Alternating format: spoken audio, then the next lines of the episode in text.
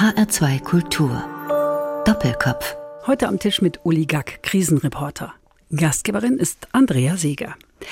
Uli Gack, ich freue mich sehr, dass Sie heute hier sind. Viele Hörerinnen und Hörer werden Sie kennen als ZDF-Reporter, der aus Krisengebieten dieser Welt berichtet. Im Moment leiten Sie das ZDF-Studio in Kairo. Versuchen wir doch mal so eine Art Arbeitsplatzbeschreibung. Für welche Länder sind Sie zuständig?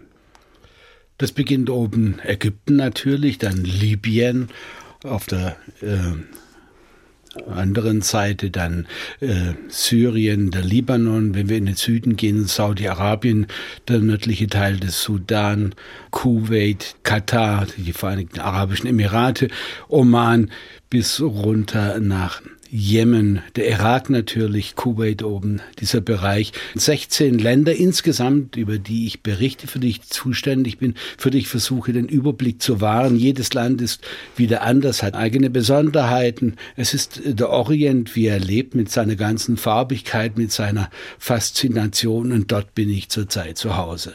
Sie leben in Kairo, sind als Korrespondent jetzt ja praktisch sesshaft geworden.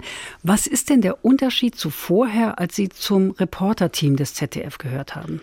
Na, beim Reporterteam ist man eben von jetzt auf sofort irgendwo hingesprungen, wenn eine Naturkatastrophe war, wenn ein Krieg war, wenn in Afghanistan wieder was passiert ist die Basis war in Mainz, man hat zu Hause gelebt und ist dann praktisch von jetzt auf sofort in diese Krisengebiete gefahren, hat darüber berichtet, ist wieder zurückgekommen, war vielleicht zwei, drei Tage zu Hause, hat vielleicht einen Studioleiter noch im Urlaub vertreten in Israel oder sonst irgendwo oder eben in Ägypten und ist dann wieder weggeflogen. Hier in Ägypten ist es eben so, ich bin in Kairo zu Hause, habe dann meine Wohnung, dort lebe ich zusammen mit meiner Frau und von dort habe ich ähnlich wie so ein Spinnennetz meine Fäden gezogen über den gesamten Bereich, habe meine Stringer, meine Producer, meine Bekannten überall in diesen Ländern sitzen, die mich immer wieder informieren, was da passiert. Und von dort aus springe ich dann in die jeweiligen Länder rein, beispielsweise den Jemen, der ein sehr wichtiger Ort ist, weil sich da eine der größten Tragödien dieser Gegenwart zuträgt bin dann im Jemen ein, zwei Wochen berichte von, von dort für das Auslandsjournal, für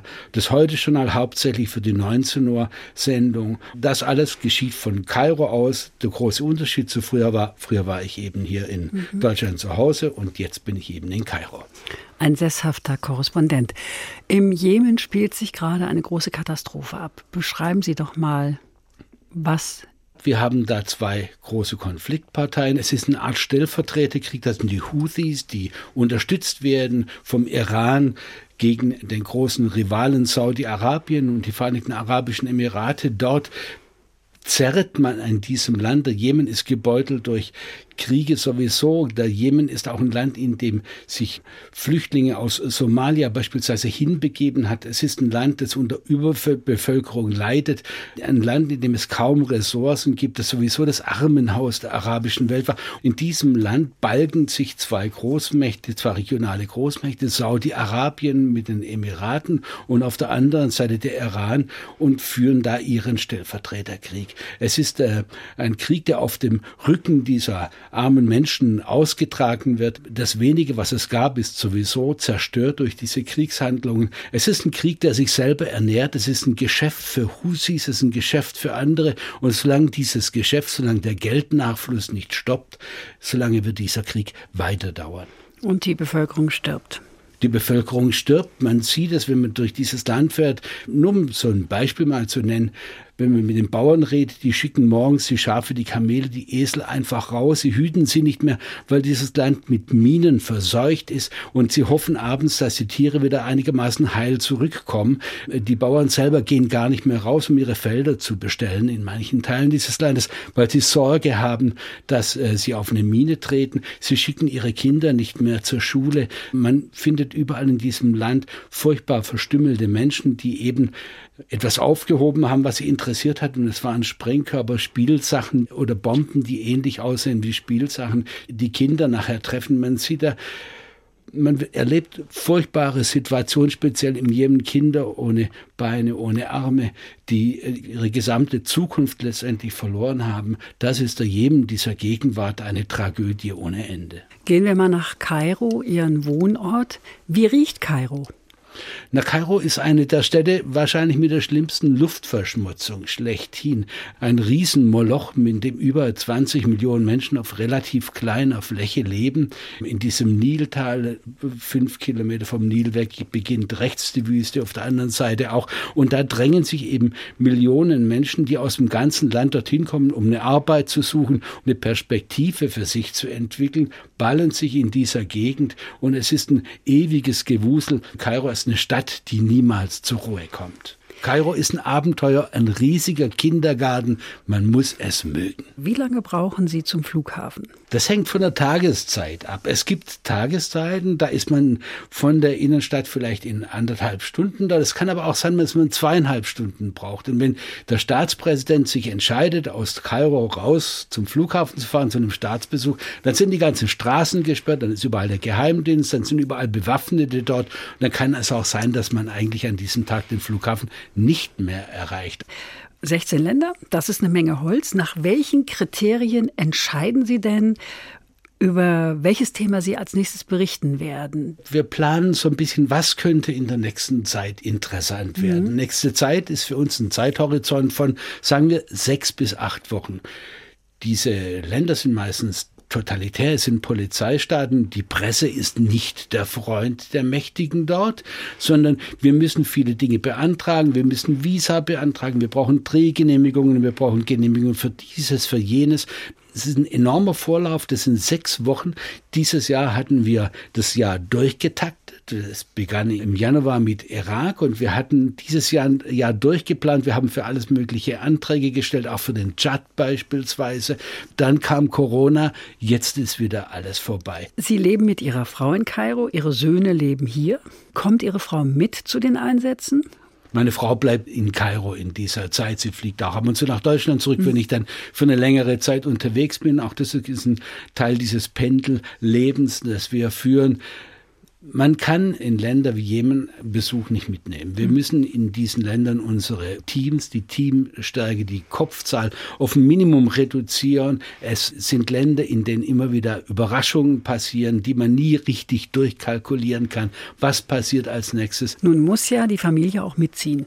Das ginge ja nicht, wenn Ihre Frau sagt, also Uli, vergiss es. Entweder der Job oder ich. Es ist eine große Toleranz da. Und meine Frau sagt mir immer, es ist mir wichtig, dass du über dieses oder jenes Geschichten machst. Wir machen sehr viele Geschichten über Kinder, Kinderschicksale. In diesem Krieg im Irak, im IS, was da Kindern passiert ist. In Afghanistan haben wir sehr viel über Kinder berichtet. Und meine Frau sagt, das will ich, dass du darüber berichtest. Das muss man zeigen, das muss man sehen. Und wenn sie das nicht mittragen würde, könnte ich diesen Job natürlich nicht machen. Sie sind gebürtiger Stuttgarter. Wissen Sie noch, Uli Gack, wir waren gerade bei Kindern, was Sie als Kind mal werden wollten? Ich wollte eigentlich Mechaniker werden, wenn ich ehrlich bin. Und habe irgendwie immer Karl May gelesen oder andere Reiseberichte über Marco Polo, Sven Hedin, der Orient. Das war immer so ein ganz großer Traum, nebulös, dass ich da mal hinkommen werde. Habe ich im Leben nicht gedacht. Ich wollte noch mal Mechaniker werden, danach Ingenieur. Das war so dieses Berufsbild. Und irgendwann hat sich dann die Chance eröffnet, bei der Bietighammer Zeitung Volontariat zu machen, Lokalreporter zu sein, zu werden. Und das bin ich im Prinzip heute noch, auch wenn wenn die Bühne ein bisschen größer ist. Was braucht denn so ein Reporter wie Sie am nötigsten? Glück, man muss zum richtigen Zeitpunkt an der richtigen Stelle sein. Man braucht einen Partner, der einen unterstützt, der da dabei ist, der das mitträgt, eine Familie, die das mitträgt. Das Entscheidende ist für mich persönlich das familiäre Umfeld. Das hat immer funktioniert. Es war nicht einfach, aber sie war da dabei. Sie hat das mitgetragen. Sie hat es für wichtig empfunden. Und ohne dieses Umfeld hätte ich es nicht machen können. Man braucht einen Rückzugsraum, wo man die Dinge dann auch hinter sich lassen kann. Man kann nicht übers Elend berichten und das Elend dann mit sich herumtragen und daran verzweifeln. Man braucht ein stabiles Umfeld. Sie haben schon über sehr, sehr viele Länder berichtet. Welches hat Sie denn bisher am nachhaltigsten beeindruckt? Ich glaube, es war tatsächlich der Jemen. Der Jemen hat mich enorm beeindruckt, diese Freundlichkeit der Menschen, aber auch wieder diese Härte, diese Sorgen, wie diese Armut in diesem Land ertragen wird. Also der Jemen hat mich schon sehr stark geprägt. Also die Menschen im Jemen, auch dieser Optimismus teilweise, das hat mich beeindruckt. Übrigens dieser Optimismus und auch, dass man sich in kleinen Dingen irgendwie freuen kann Das hört sich jetzt vielleicht abgegriffen an, aber das ist etwas, was ich im Orient insgesamt immer wieder begegnet, dass man, obwohl wenig da ist, doch immer wieder auch eine gewisse Zufriedenheit erlebt, die man hier eher nicht so erkennt in Deutschland. 13 Jahre lang haben Sie aus Afghanistan berichtet. Darüber sprechen wir noch ausführlicher. Das machen wir gleich. Sie haben auch Musik mitgebracht für diese Sendung. Und zwar hören wir als erstes Going Up the Country von Canned Heat, liebevoll auch Hippie-Hymne genannt, gespielt beim legendären Woodstock Festival. Was gefällt Ihnen daran? Man geht raus aus der Stadt, man sucht was Neues, man sucht den Tapetenwechsel, man haut ab von zu Hause. Und es ist die Leichtigkeit, auch vielleicht dieses Hippie-Leben, was mich immer so ein bisschen auch vielleicht fasziniert hat. Was anderes ist, man lässt Dinge hinter sich zurück. Diese Leichtigkeit, diese Musik kennt, das war schon immer mein Ding.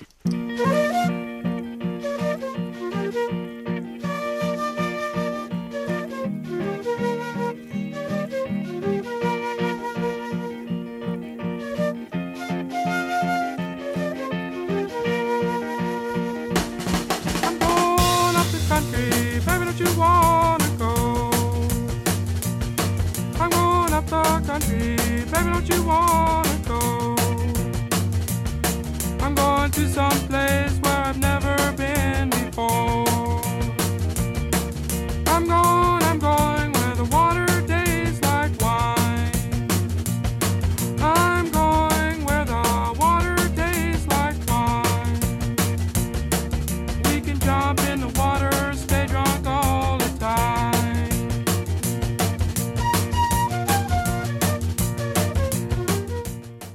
Das war Going Up the Country von Canned Heat. Sie hören den Doppelkopf in H2 Kultur. Heute am Tisch mit Oligak, Orient-Erklärer. Gastgeberin ist Andrea Seeger. Oligak, der Orient, ich denke an Karl May. Sie haben ihn vorhin schon erwähnt. Sie haben das gelesen, Karl May-Werke, und waren begeistert, wie viele Jungs damals und auch Mädchen. Ich verbinde außerdem mit Orient, mit dem schönen Namen Orient, blumigen Duft und den Zauber von Tausend und einer Nacht. Stimmt dieses Bild oder liege ich da völlig daneben? Dieses Bild gibt es tatsächlich. Wir können nach Kairo gehen, wir können nach Khalili gehen, den alten islamischen Markt und da gibt's Pfade, wo die Touristen unterwegs sind. Und dann gehen wir einfach hinten links rein, da wo die Klamotten verkauft werden. Das ist ein schmaler Pfad und dann sind wir auf dem Gewürzmarkt und da verirrt sich eben kein Tourist in. Und da werden dann die orientalischen Gewürze gemahlen, da werden sie zubereitet. Da gibt's dann bestimmte Mischungen, die man für dieses oder für jenes äh, Gericht nimmt. Und diese Blumigkeit, diesen Duft, den gibt es tatsächlich. Aber er ist eben in der Seidenstraße. Man muss sich irgendwie abseits bewegen und dann findet man den. Es gibt diese Blumigkeit tatsächlich noch, wenn auch es überlagert wird von allerlei Kitsch, der eher aus China kommt und als Pyramidenform vertickt wird irgendwie. Aber man muss sich bücken, wie man nach einer Blume sich bückt und man findet diese Dinge tatsächlich. Und der Zauber von Tausend und einer Nacht, dass Menschen erzählen, Geschichten erzählen, das ist auch so, oder? Das gibt es tatsächlich. Das gibt es sogar noch in Damaskus. In Damaskus, in der Altstadt, gibt es äh, richtige professionelle Märchenerzähler, die da sitzen in einem Fantasiekostüm mit einem Säbel in der Hand und dann immer, wenn sie aus Tausend und einer Nacht oder aus anderen Märchen vorlesen, dann mit diesem Säbel dann irgendwie auf eine Blechtafel schlagen, eine Spannung erzeugen und das Publikum geht mit und fiebert mit, obwohl sie schon hundertmal die Geschichte gehört haben, keine Frage. Aber auch das gibt es noch in dieser orientalischen Welt. Man muss ein bisschen gucken, man findet es hier und da, manches ist touristisch irgendwie ausgelutscht, aber es gibt es auch in der Originalität. Wenn wir jetzt vom Orient reden, wo liegt da eigentlich dieser Orient? Ja, es gibt da verschiedene Definitionen. Es gibt eine Richtungsgegend, die mal von den Römern definiert wird, eine der vier Weltgegenden. Der Orient, das ist dann das Morgenland, aufgehende Sonne, die Levante, wie es die Italiener dann später bezeichnet haben. Wir Deutschen, wir sagen, der Orient, der ist für uns die islamisch-arabische Welt, die Engländer, für die ist der Orient weiter, der geht bis Indonesien beispielsweise, für die ist die Ausbreitung des Orients größer. Es ist keine klar definierte Gegend. Orient ist irgendwie arabische Welt, auch persische Welt, die ja nicht arabisch ist, mit islamischem Einschlag. Das ist Orient im weiteren Sinne. Wenn Sie als Reporter unterwegs sind, welche Regeln müssen Sie beachten? Also wenn wir Sie im Fernsehen sehen, haben Sie eine Weste meistens an, ist ja auch praktisch, aber die ist wahrscheinlich kugelsicher und einen Helm haben Sie auch öfter an. Also das wichtigste, das wichtigste Thema bei uns ist in der Tat die Sicherheit. Wir versuchen das Risiko zu minimieren, so gut es eben geht. Wir haben immer Rückzugswege. Wenn ich nicht drei Möglichkeiten habe, abzuhauen, wenn ich in eine komische Situation reinkomme, dann begebe ich mich dort nicht hin. Wir haben immer Versuch, äh, wir, äh, Rückzugsgebiete, Rückzugsmöglichkeiten. Wenn wir im Team unterwegs sind. Wir brauchen zwei Autos, beispielsweise für das Kamerateam, für uns Reporter, für den Producer, haben wir in der Regel immer noch ein drittes Auto dabei, das leer mitfährt, für den Fall, dass mit einem Auto was passiert, dass es kaputt ist, dass es liegen bleibt, dass wir dann einfach dieses Reservefahrzeug nutzen. Also es ist immer ganz klar, wir haben mehrere Rückzugsoptionen, dass da eben keine Überraschung passiert. Wir versuchen auch eben nicht in die Gegenden reinzugehen, in denen direkt gekämpft wird.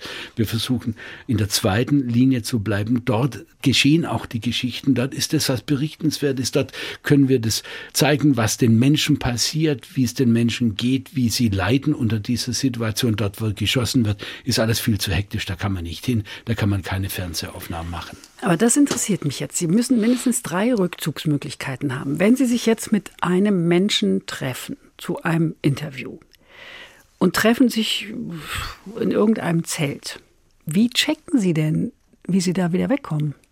Ja, auf der einen Seite haben wir die Autos und wenn ich eben eine Situation habe, die uns fishy erscheint, die kritisch ist, wo ich nicht weiß, wie ich dahin rauskomme, dann gehe ich da eben nicht hin. Dann lade ich diesen Typ eben zu mir ein. Dann soll er eben zu mir kommen. Wir versuchen das dann auf anderem Boden zu machen. Ich versuche die Leute dann immer dorthin zu kriegen, wo ich die Möglichkeit habe, mich zurückzuziehen.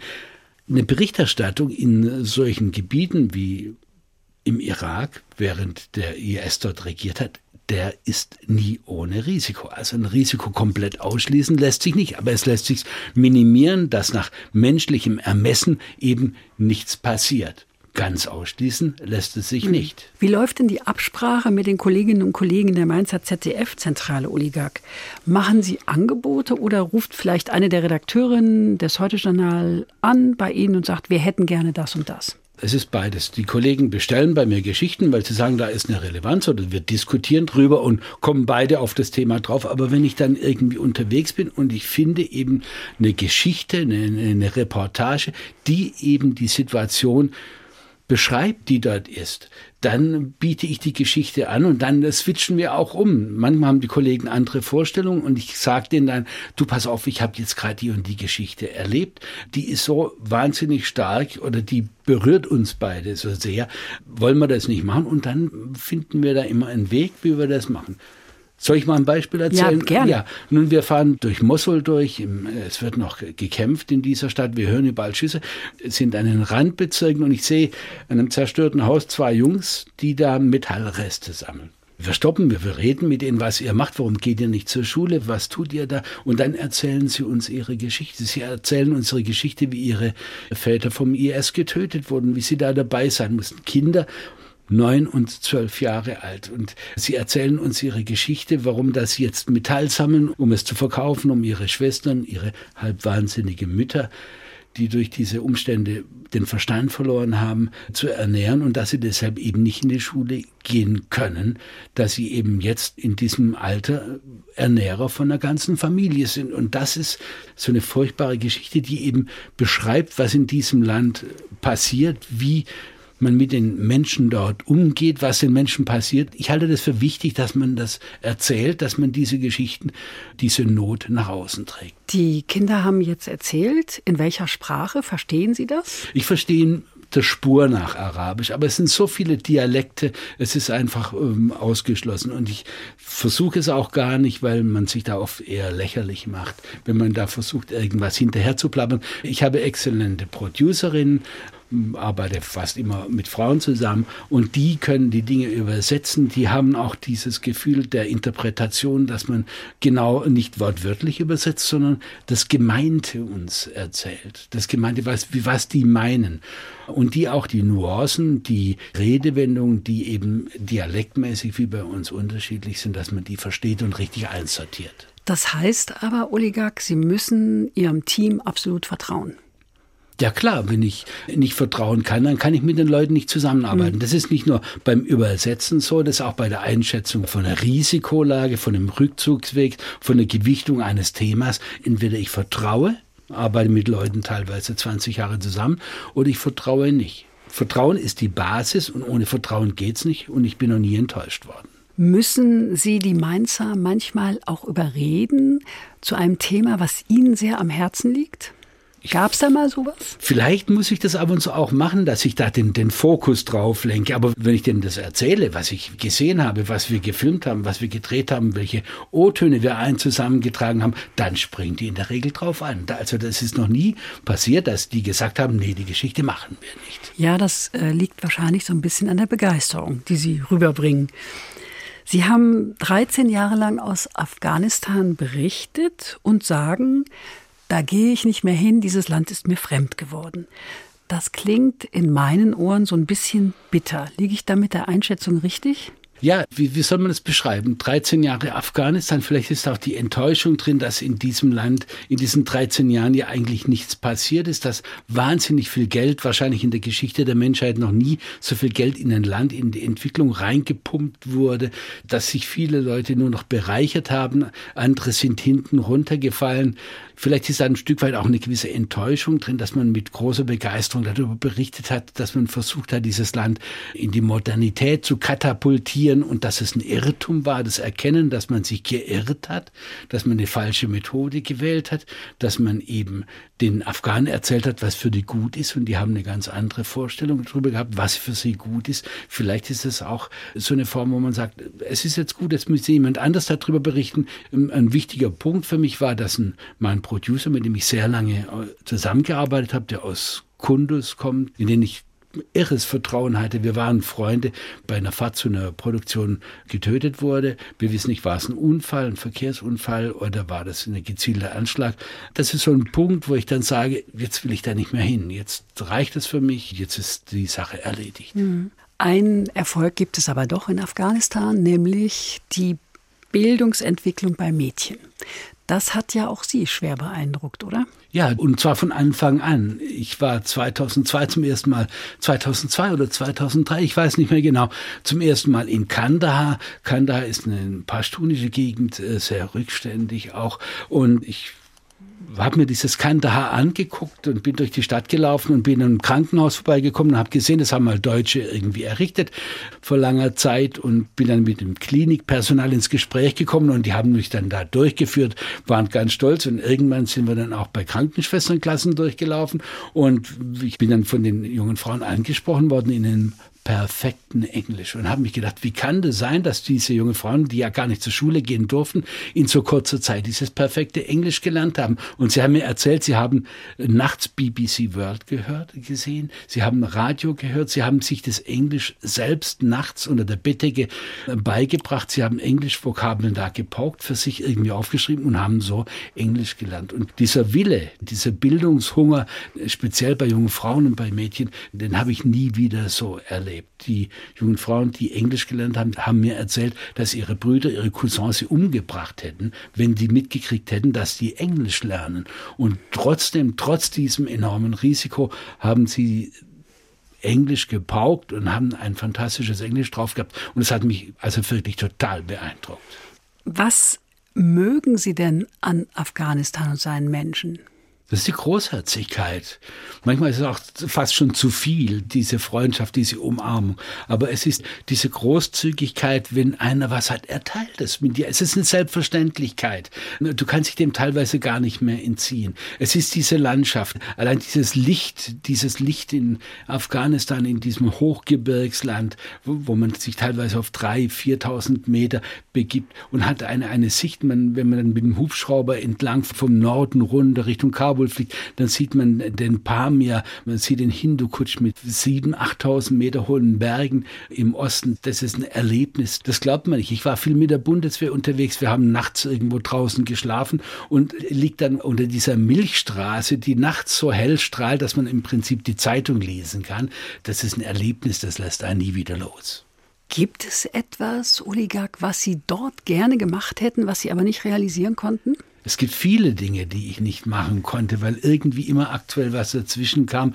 Wir wollten mit Kamelen, wollten wir an die chinesische Grenze reiten, durch diesen Vulkankorridor, der zwischen den äh, Tadschikistan liegt und Pakistan, dieser Korridor zur chinesischen Grenze. Wir wollten ein Auslandsjournal machen und immer ist irgendwie was dazwischen gekommen. Es war ein Trip, der nur drei Monate im Sommer möglich gewesen wäre, weil Richtung Pamir die Berge, die Pässe 5000 Meter hoch, das habe ich nicht geschafft. Das hat mich immer geärgert. Zu gerne hätte ich diesen Trip, diese Reportage gemacht, entlang durch diesen Korridor, in dem es keine Straße gibt, keine Möglichkeit. Das wäre eine Sache gewesen, die ich tatsächlich nicht auf die Reihe gekriegt habe. Naja, dafür aber vieles andere. Lassen Sie uns über den IS sprechen. Was sind das für Menschen? Ich weiß es nicht, was das für Leute sind.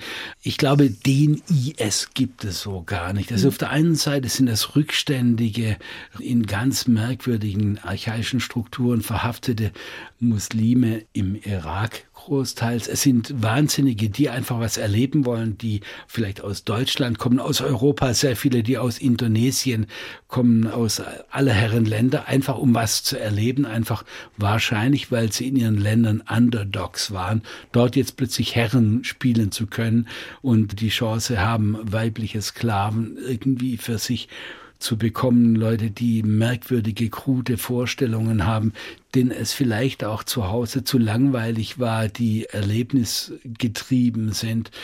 Und vor allem viele Leute, die Gewaltfantasien haben und sie eben dort ausgelebt haben. Wir treffen aber auch im Irak Leute, die dem IS angehört haben, die in Opposition waren zu der Regierung, äh, schiitisch geprägt in Bagdad. Also es gibt eine, eine große Reichweite, eine große Streuung von Interessen, die in diesem IS zusammengeflossen sind. Wenn wir in Syrien bei den, in den Gefangenenlagern der Kurden mit gefangenen IS-Kämpfern aus Deutschland reden, da denke ich, mein Gott, was ist das für ein armes Würstchen, was ist das für ein elender Typ, der hätte in Deutschland auch keinen Fuß auf den Boden gekriegt und war da plötzlich der große Macker. Ähm, da kann ich mir nur erklären, diese Leute sind in das Reich des IS gegangen, um etwas zu erleben, um etwas zu werden, was sie in ihren Heimatländern niemals geworden wären. Das war bei den Nazis auch so, da konnten viele etwas werden die sonst nichts geworden wären. Ja, genau das Gleiche wie viele Nazis, 46, 7 und in, in der Nachkriegszeit um Erklärungen gerungen haben, warum es so war. Genau die gleichen Antworten höre ich jetzt im Nordirak, wenn ich mit gefangenen IS-Kämpfern, mit Deutschen beispielsweise reden. Die haben nur im Koran geblättert, die wollten nur ihre Religion leben, haben von Gewalt gar nichts mitgekriegt, dass die Jesidin, die Gefangene in ihrem Haushalt war, das unfreiwillig getan hat. Das hätten sie gar nicht mitgekriegt. Jeder war nur ein kleines Würstchen, ist nur irgendwo mitgeschwommen. Und wenn man dann irgendwelche anderen fragt, dann heißt ja, der war bei dem IS-Geheimdienst, der hat äh, bei der IS-Polizei gearbeitet, der war möglicherweise bei Misshandlungen dabei. Es ist wie nach dem Dritten Reich, keiner will es gewesen sein und jeder sucht irgendwie seine Legende. Was hat das Land denn überhaupt für eine Zukunft? Es ist schwierig. Ich glaube nicht, dass der Irak ähm, und auch Syrien und auch Länder wie Afghanistan so eine Zukunft hat, wie wir sie uns tatsächlich vorstellen. Es sind Länder, die am Boden liegen, die in weiten Teilen komplett zerstört sind wo die Menschen verroht sind, wo die guten Sitten fehlen. Es sind auch Länder, in denen die Frauen nichts zu sagen haben. Da, wo die Frauen nichts zu sagen haben, wo eine Männergesellschaft herrscht, da gehen meistens Anstand, gute Sitten, Moral verloren. Das ist eine Beobachtung, die ich immer wieder mache. Eine Zukunft gewiss, aber diese Zukunft wird nicht rosig sein. Wir sprechen gleich weiter über den Irak, über Libyen und Syrien. Vorher hören wir eine Musik von Chicago, das Stück 25 or 6 to 4. Was gefällt Ihnen daran? Der hat irgendwie einen Text für sein Lied gesungen, hat bis morgens um vier Uhr da gehockt, Robert Lamb, und hat versucht, einen Text zu kriegen und hat dann einen Text geschrieben über die Schwierigkeit, ein Lied zu schreiben. Und dieser Text ist so, so fantastisch und hat mir gefallen. Und es geht mir oft auch so. Ich sitze da vor dem weißen Blatt, es fällt mir nichts ein, ich muss rausgehen, ich muss irgendwas erleben und dann habe ich die Geschichte.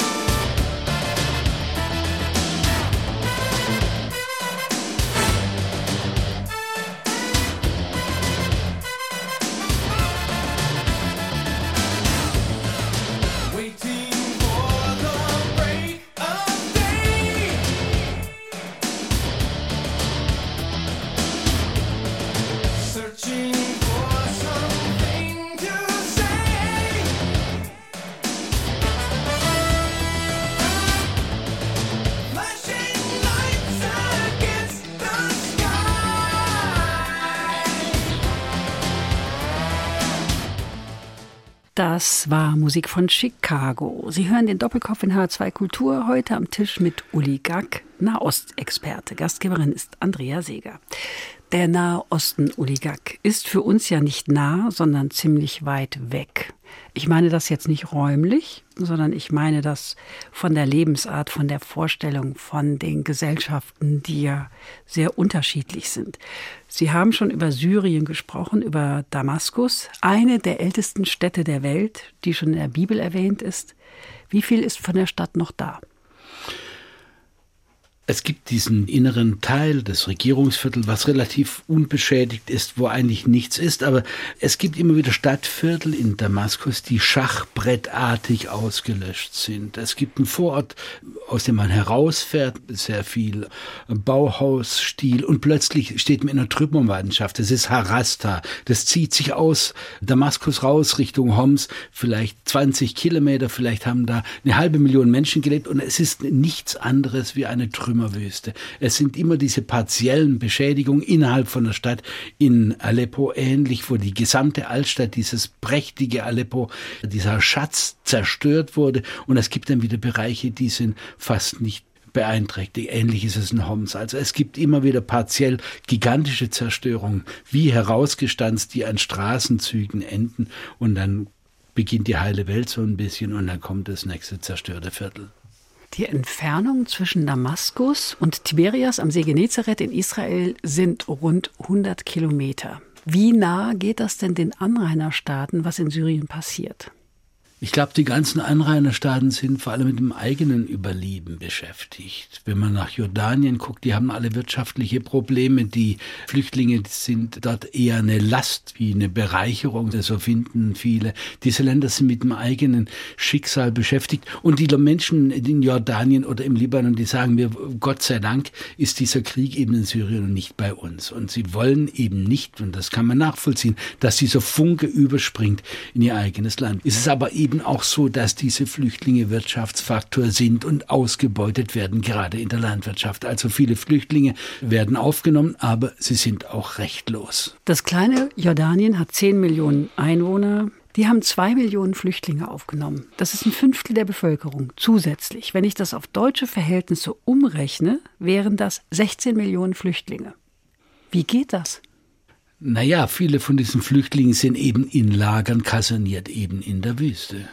Es sind Araber, die in der arabischen Welt zu Hause sind. Viele Syrer fühlen sich gar nicht als Syrer, sondern sagen, wir sind Araber. Das nationalstaatliche Verständnis, wie wir es in Europa kennen, Polen, Franzosen, äh, Italiener, das gibt es in diesen Ländern oftmals nicht. Man fühlt sich als Araber, man spricht die gleiche Sprache, man hat die gleiche Religion, die meisten sind Sunniten, die gleiche Kultur und assimiliert sich man wird in dieser Gesellschaft eher aufgesogen. In Kairo beispielsweise sehr viele Bäcker, sehr viele Friseure haben sich selbstständig gemacht. Syrer oder Mechaniker sind sehr geschickte Leute und sie gehen in dieser Gesellschaft auf.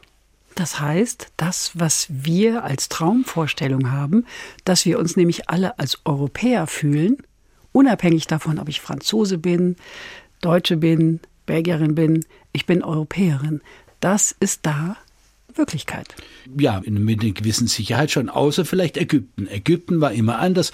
Da war das Niltal, dort hat sich eine eigene Gesellschaft gegründet von der pharaonischen Zeit.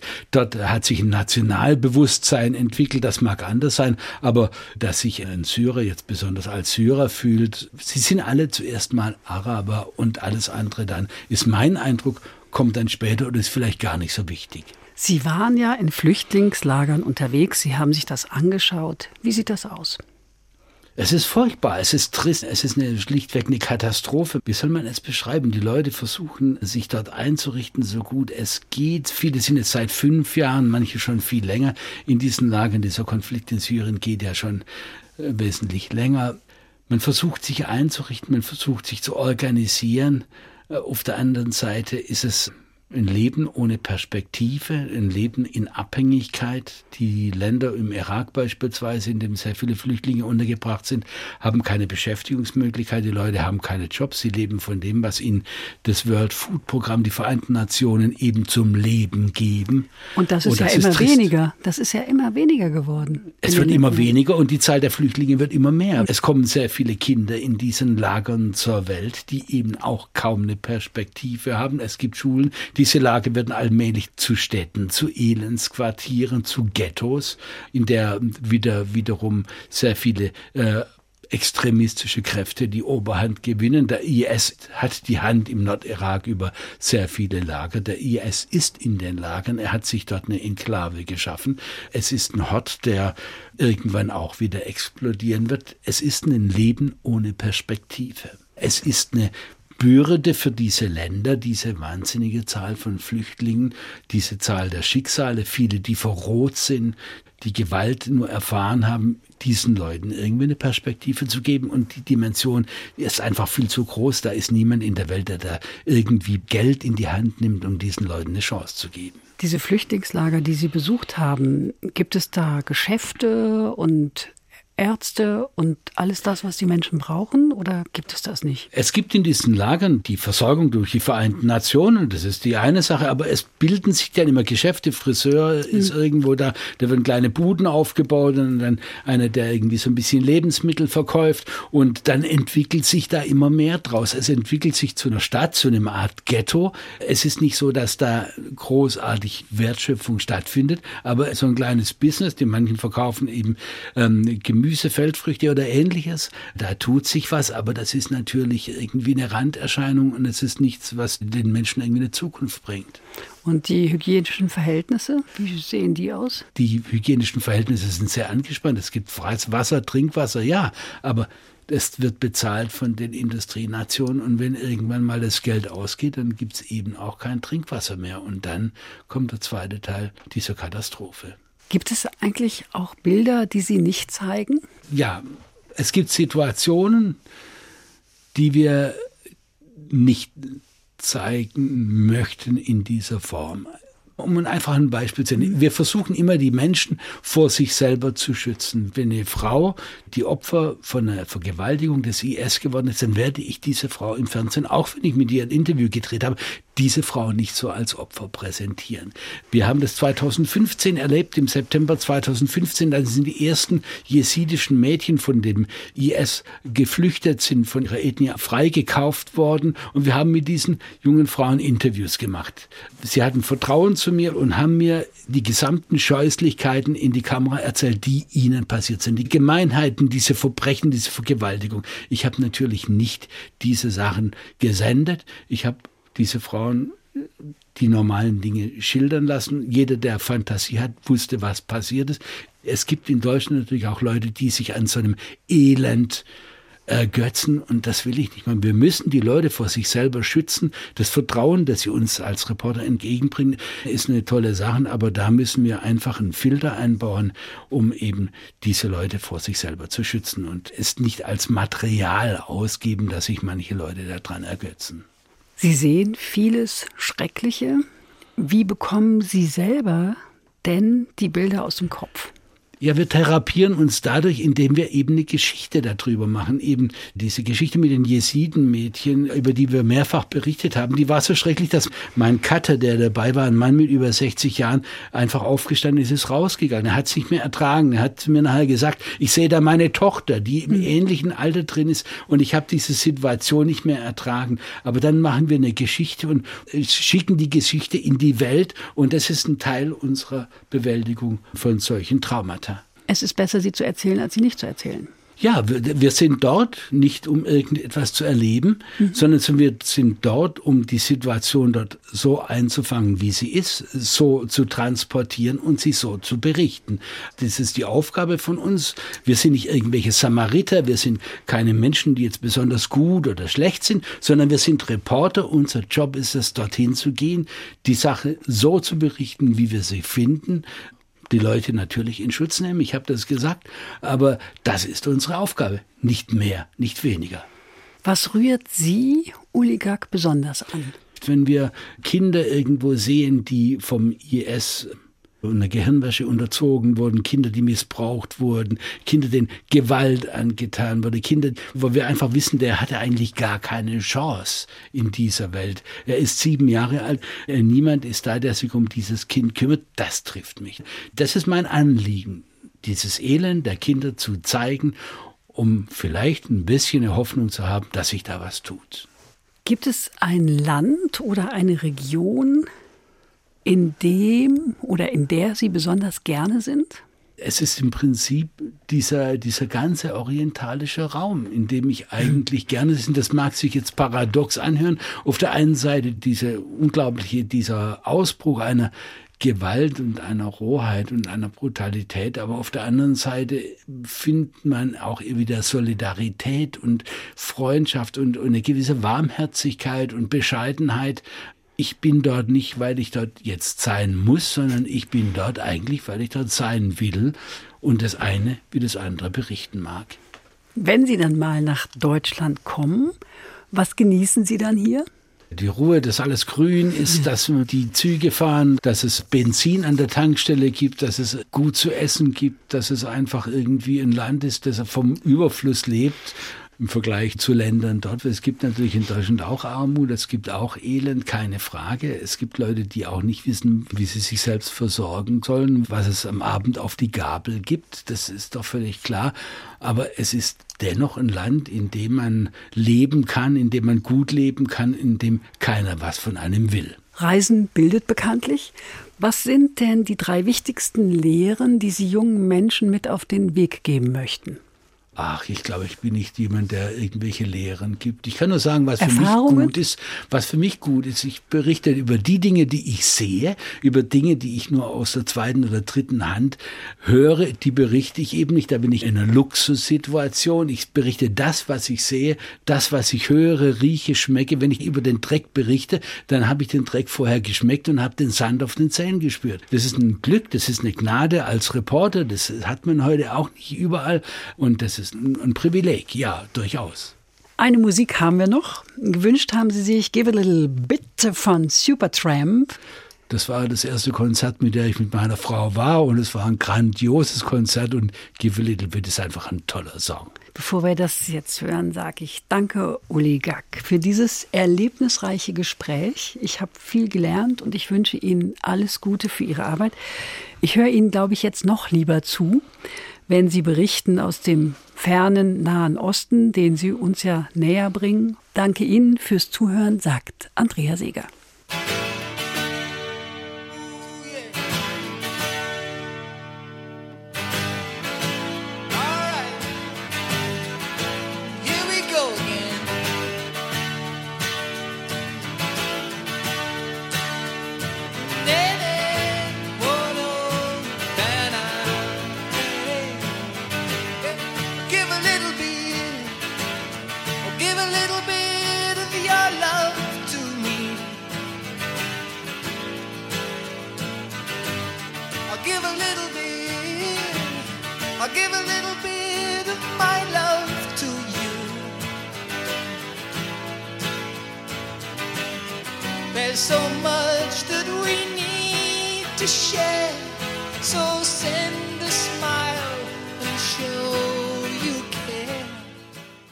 Das war HR2 Kultur Doppelkopf. Aus urheberrechtlichen Gründen müssen wir Musiktitel in unserem Podcast-Angebot ausblenden. Weitere Sendungen, die Sie jederzeit hören können, finden Sie auf hr2.de.